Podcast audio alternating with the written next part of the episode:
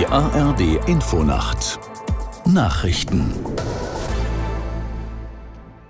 um 1 Uhr mit Gabriela Kühne. Bundeskanzler Scholz ist zu Gesprächen mit Kongressabgeordneten und US-Präsident Biden in Washington eingetroffen. Hauptthema sollen zusätzliche Militärhilfen für die Ukraine sein.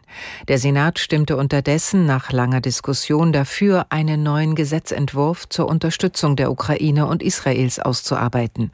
Aus Washington Nina Barth. Mit der Entscheidung des US-Senats weiter über Ukraine und Israel Hilfen zu verhandeln, ist eine erste Hürde genommen. Am Mittwoch war ein milliardenschweres Hilfspaket für die Ukraine und Israel an den Stimmen von Republikanern im Senat gescheitert. Das Paket enthielt auch schärfere Regeln in der US-Einwanderungspolitik. Nun will der Senat also nur über weitere Hilfen für die Ukraine und Israel abstimmen, ohne schärfere Einwanderungsregeln. In der Ukraine hat Präsident Zelensky die Spitze der Armee umgebaut. Wie der Staatschef in einer Videoansprache mitteilte, ist General, Sa General Saluschny nicht länger der Chef der Armee. An seiner Stelle rückt Generaloberst Sirski. Der ukrainische Präsident hatte Saluschny unter anderem für die gescheiterte Gegenoffensive im vergangenen Jahr im Krieg mit Russland verantwortlich gemacht. US-Präsident Biden wird im Fall der Aufbewahrung geheimer Dokumente in seiner Zeit als Vizepräsident nicht angeklagt.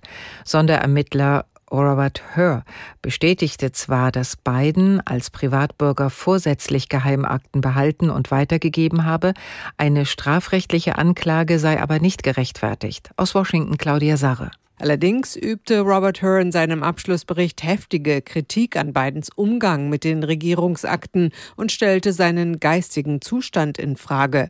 Biden habe außerdem geglaubt, Notizbücher mit vertraulichen Unterlagen seien sein persönliches Eigentum. Ende 2022 waren geheime Dokumente aus Bidens Zeit als Senator und Vizepräsident in privaten Büroräumen in Washington, aber auch im Privathaus Bidens in Wilmington, Delaware entdeckt worden. Das Personal in deutschen Arztpraxen bekommt mehr Geld.